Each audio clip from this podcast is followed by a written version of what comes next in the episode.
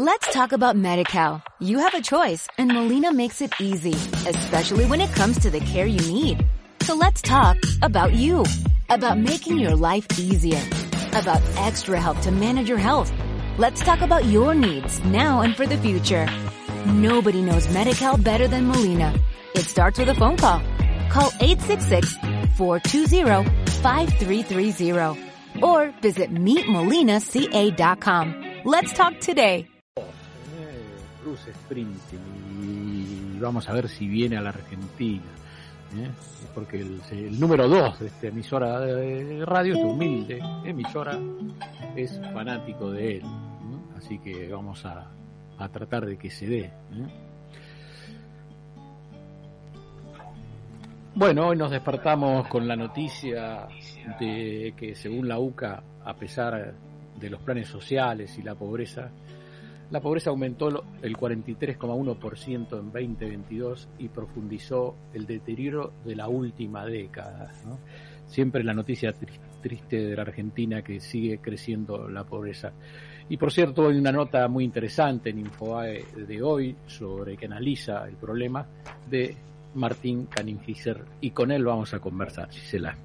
Así es, le damos la bienvenida. Hola Martín, buenas tardes. Santiago y Gisela te saludamos. ¿Cómo estás?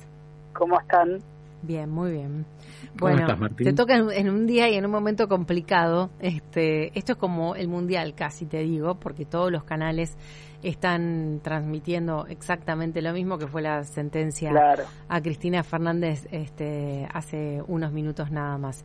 Pero, mm, pero bueno, otro tema importante que, que se conoció en la jornada de hoy son, son estos datos eh, y que yo siempre digo que hasta el mediodía eh, impacta el número y después del mediodía empezamos a desmenuzar ese número y empezamos a tratar de comprenderlo. Por suerte estamos a la tarde y por suerte nos toca la parte de ver, bueno, a ver, en- entre todo lo que tenemos y entre todo lo que desmenuzamos, ¿qué podemos hacer? ¿O qué es lo que hay que hacer para revertir esto? Es interesante lo que decís porque sin hacer un juicio de valor, porque ni soy periodista de judiciales ni, ni, ni mucho menos abogado, es interesante ver que haya juicios de corrupción eh, sobre fondos públicos y después a la vez se conozcan datos de lo mal que está la sociedad, ¿no?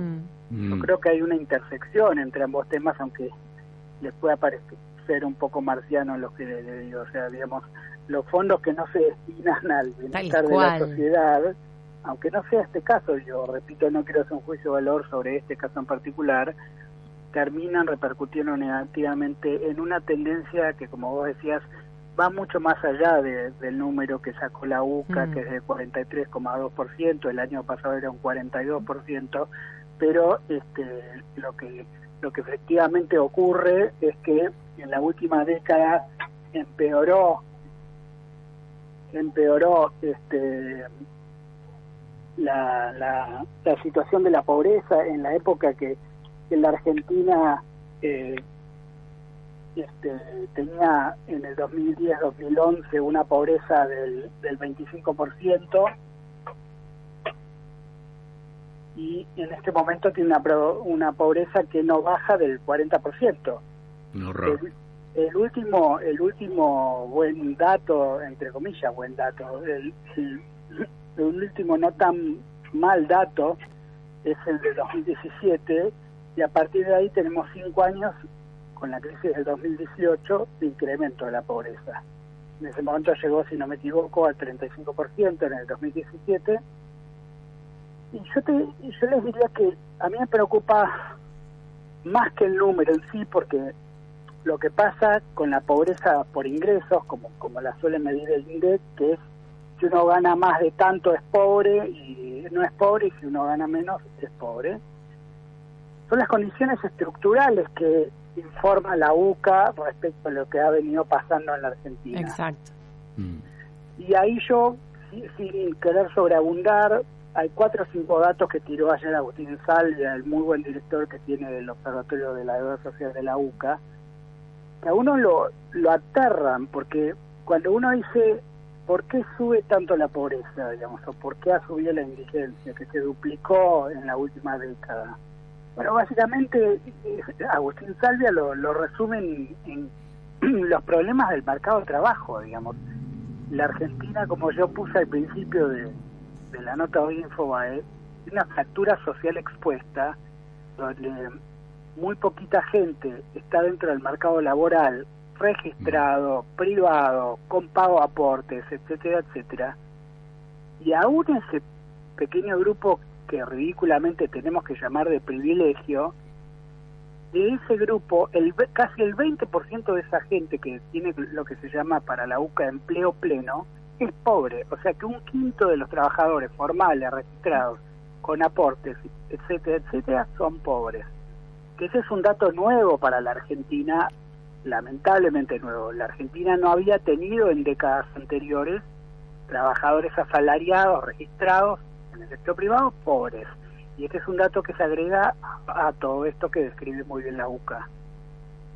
Martín, a mí me pareció este dato de tu nota, el más, como vos, vos usaste la palabra aterrador, ¿no? De ver eh, la gente de trabajo, como decís, con, con bajo el nivel de la pobreza. ¿Cómo podemos explicar a un país con tanta ayuda eh, que haya crecido tanto la pobreza?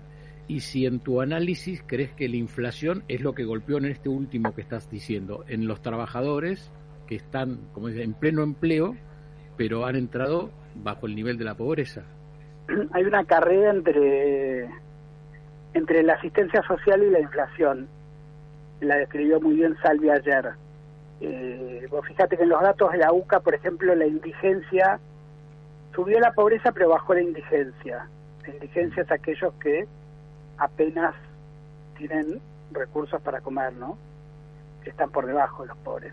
Sin embargo, la indigencia baja, ¿por qué? Porque aunque, como bien vos decís, la inflación hoy está en un nivel de 100% anualizado, sin embargo también aumentó la asistencia del Estado en los últimos tiempos. Y ahí, como lo, lo describe la UCA en uno de sus cuadros, hay más del 50%, el 51,7% de la población argentina que tiene algún tipo de asistencia o transferencia del Estado. Hmm. Y esto estamos excluyendo a la gente con jubilaciones, es decir, y que quede bien claro, porque la UCA lo remarca, esto no eh, incluye a los jubilados y pensionados, pero más de la mitad de la población tiene algún tipo de transferencia al Estado, y esto, como vos decís, paradójica y terriblemente, ha ido creciendo también en la última década, sin embargo uno dice, ¿cómo es?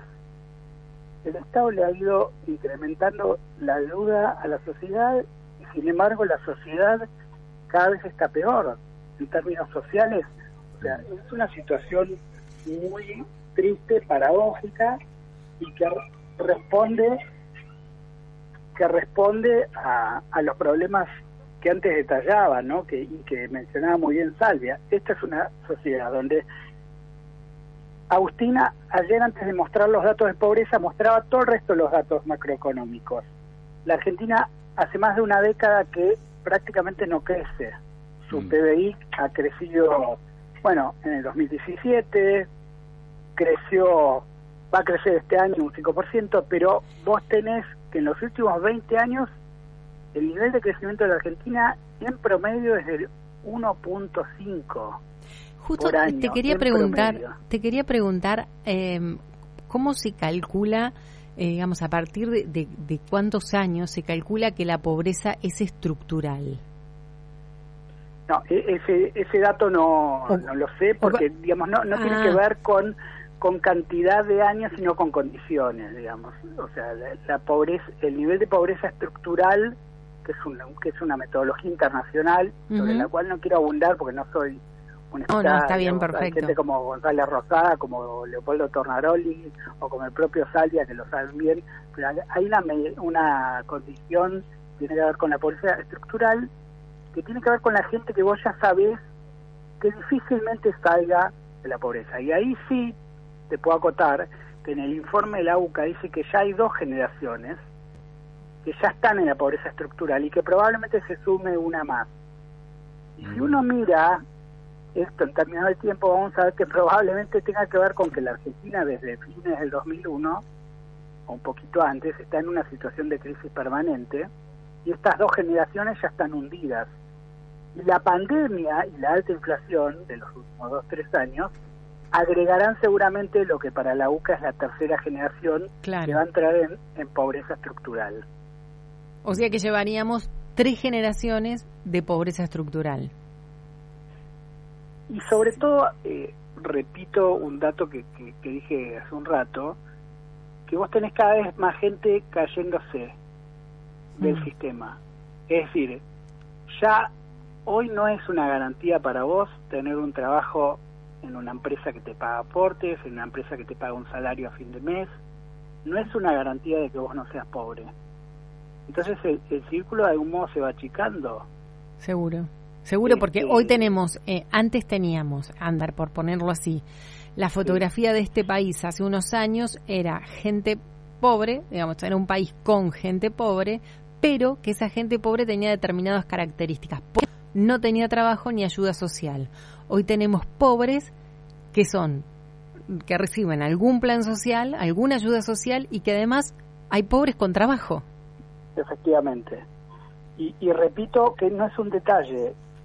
Gente con trabajo formal, no es sí, exacto. no es precarizado. La persona que hace changas es el tipo que recibe un sueldo que le pagan el aporte, pero que si uno ve también lo que pasó en el último año, también puede explicar bastante esto. Porque vos fíjate que la inflación, si no me equivoco, hasta ahora, hasta octubre, creció el 88% de octubre a octubre. Probablemente cuando conozcamos el dato de noviembre va a haber llegado al 95% en un año la inflación. Ahora, la canasta básica, que es la que te mide el nivel de pobreza cada mes, estuvo por encima de eso.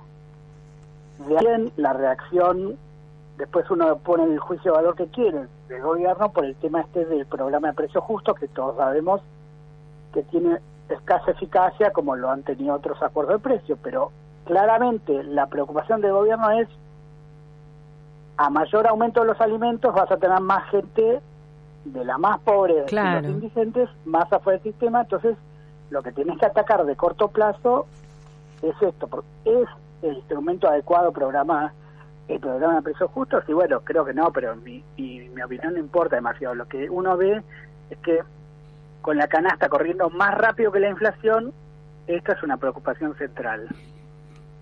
Hay un dato, Martín Canegiser, que me de tu nota de Infobae de hoy, eh, que me impactó, solo el 27,6 de la población no es pobre bajo ningún formato, según el informe, ¿no? Y como contrapartida, el 51,7 de la población tiene un programa social sin contar con las jubilaciones y el 40% de los niños también recibe ayuda alimentaria.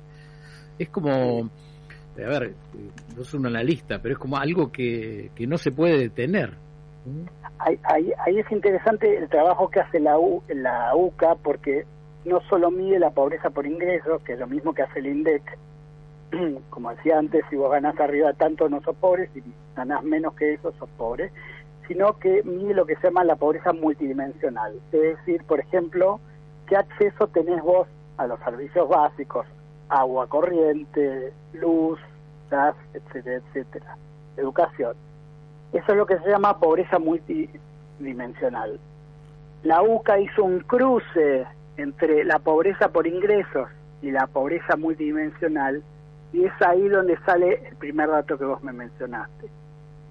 hay pocos argentinos que no entren en algunas de estas categorías, ya sea sean pobres por ingreso o sean pobres porque no tienen acceso a la mayoría de estos servicios esto, digo, no hace falta ir al Gran Chaco para verlo, ¿no? vamos a La Matanza, vamos al conurbano, y de ahí también el otro dato que vos mencionás, cuando uno ve los gráficos de, de la UCA, ves claramente, y no hay que ser un analista experto para saberlo, que pasan dos cosas. Uno, el conurbano bonaerense es donde se concentra el mayor nivel de pobreza, esto también lo vemos en los datos del INDEC, que salen cada seis meses. Y lo otro es que los niños esto lo ha dicho también UNICEF en innumerables ocasiones, los niños, la pobreza en los niños, si no me equivoco, el, último dato oficial está cerca del 57-60%. Ahí tenés dos problemas adicionales que tienen que ver con lo que yo le decía a Giselle recién. Si vos tenés chicos que ya son pobres que en muchos casos entran en lo que la UCA dice un problema de, acceso a la alimentación y por lo tanto de nutrición y por lo tanto problemas de crecimiento, etcétera, etcétera, bueno, ya estamos condenando a estos chicos, digamos, ¿de qué forma hoy vos actuás? Porque si vos no actuás rápido, estos chicos no van a poder desarrollarse del mismo modo que se han desarrollado otros. Tal cual, tal cual. Otro día, si querés, si tenés ganas, te invitamos a, participar de, vuelo de regreso, porque se fue desprendiendo de esta charla, se fueron desprendiendo algunos conceptos que a mí me parece interesante que podamos retomar. Incluso podemos hacer una mesa una mesa redonda eh, y, y, sumar a los oyentes también. Eh, porque en las distintas épocas parecía que el poder o la riqueza estaba estuvo dada por diferentes cosas eh, en, en, un principio y después habrá que corroborar si sigue siendo así o si siguió siendo así a través del tiempo. Estaba dado por el que tenía el, el papel la moneda por quien tenía el dinero. Eh, después parecía que eh, tener conocimiento era lo que generaba en realidad riqueza porque vos con eso podías generar más Después estuvo dado por aquel que tenía la posibilidad de tener tecnología, ¿no? Sobre todo en este último tiempo, acceso a eso, este, y, hoy me parece que nos encontramos con un, un, un, combo que tenemos poquito de todo, en vez de, en vez de un poquito de cada cosa tenemos poquito de todo, y, y no logramos encontrar ese equilibrio como para que nos pueda servir, como para poder sacarle provecho y salir adelante. Sería algo así como identificar el punto de lo que se necesita para que este número de pobreza, o sea, siga subiendo, que pare de una vez. Sí, coincido completamente y me parece que muchas de las respuestas a lo que acabas de plantear están en este muy buen informe de, de la UCA, porque habla no solo de las causas coyunturales, como puede ser la inflación, sino también de las causas estructurales, como yo decía, sí. lo mencioné en el modelo de desarrollo fallido. ¿Por qué la Argentina es un país que no crece hace muchos años en forma constante o que crece y que al, día, y al año siguiente tiene una recesión, sino que además, y para no alargar demasiado, yo que sigo con muchísimo detalle los números de inflación de toda la región de América Latina, a mí me llama poderosamente me entristece poderosamente que la Argentina, junto con Venezuela, que ha vivido cuatro años de hiperinflación, es el único país de América Latina que no ha logrado superar el problema de la inflación. Y que cuando vos ves que países muy diferentes como Bolivia tienen una inflación del 2-3%, que Chile tiene una inflación alta y esa inflación alta es el 12% anual, la Argentina está teniendo una inflación del 7% mensual, entonces te vas a encontrar con varias respuestas a tus interrogantes. Estás hablando de una situación, en los 80 estábamos, y en los 90, pero sobre todo en los 80 estamos acostumbrados a vivir en una región en crisis. Se habló de la famosa década perdida para América Latina. Mm. Hace 20 años que la mayoría de la región dejó atrás el fenómeno y el flagelo de la inflación. Argentina y Venezuela, no.